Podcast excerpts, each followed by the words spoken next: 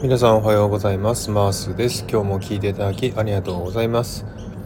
えー、今日はですねひまわりさんの誕生日ということでお祝いしたいなと思って収録しております。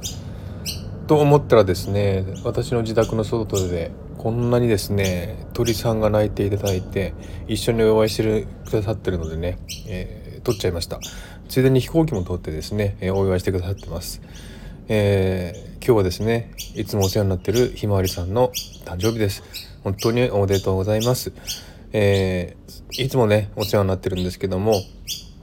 えー、前のね占いとかしてくださったりですね、えコメントもたくさんいただいてですごくねスピリチュアル的なねお話とか体験とかされてすごく羨ましいなと思いながら、えー、聞いております。ですごくね繊細な方ですごくあの人の心を分かる人なので、えー、とてもねあの私もあの助けられたということがいっぱいあります、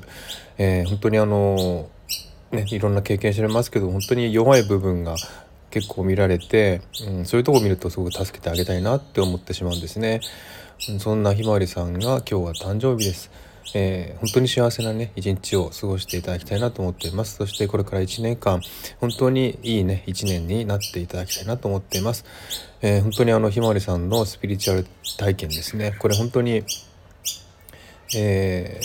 ー、羨ましいなと思うくらいすごくいい体験をたくさんされてますので私もねそれについていきたいなと思っております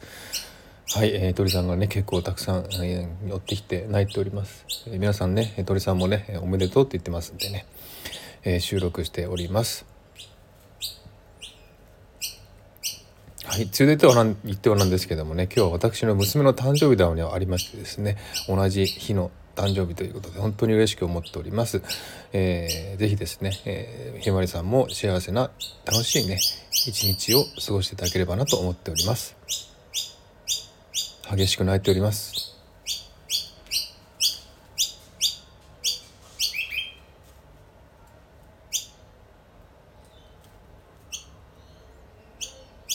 はいということでちょっとねこのまましばらく鳥さんの声を聞きながらお別れしたいと思います。えー、ひまりさんおめでとうございます。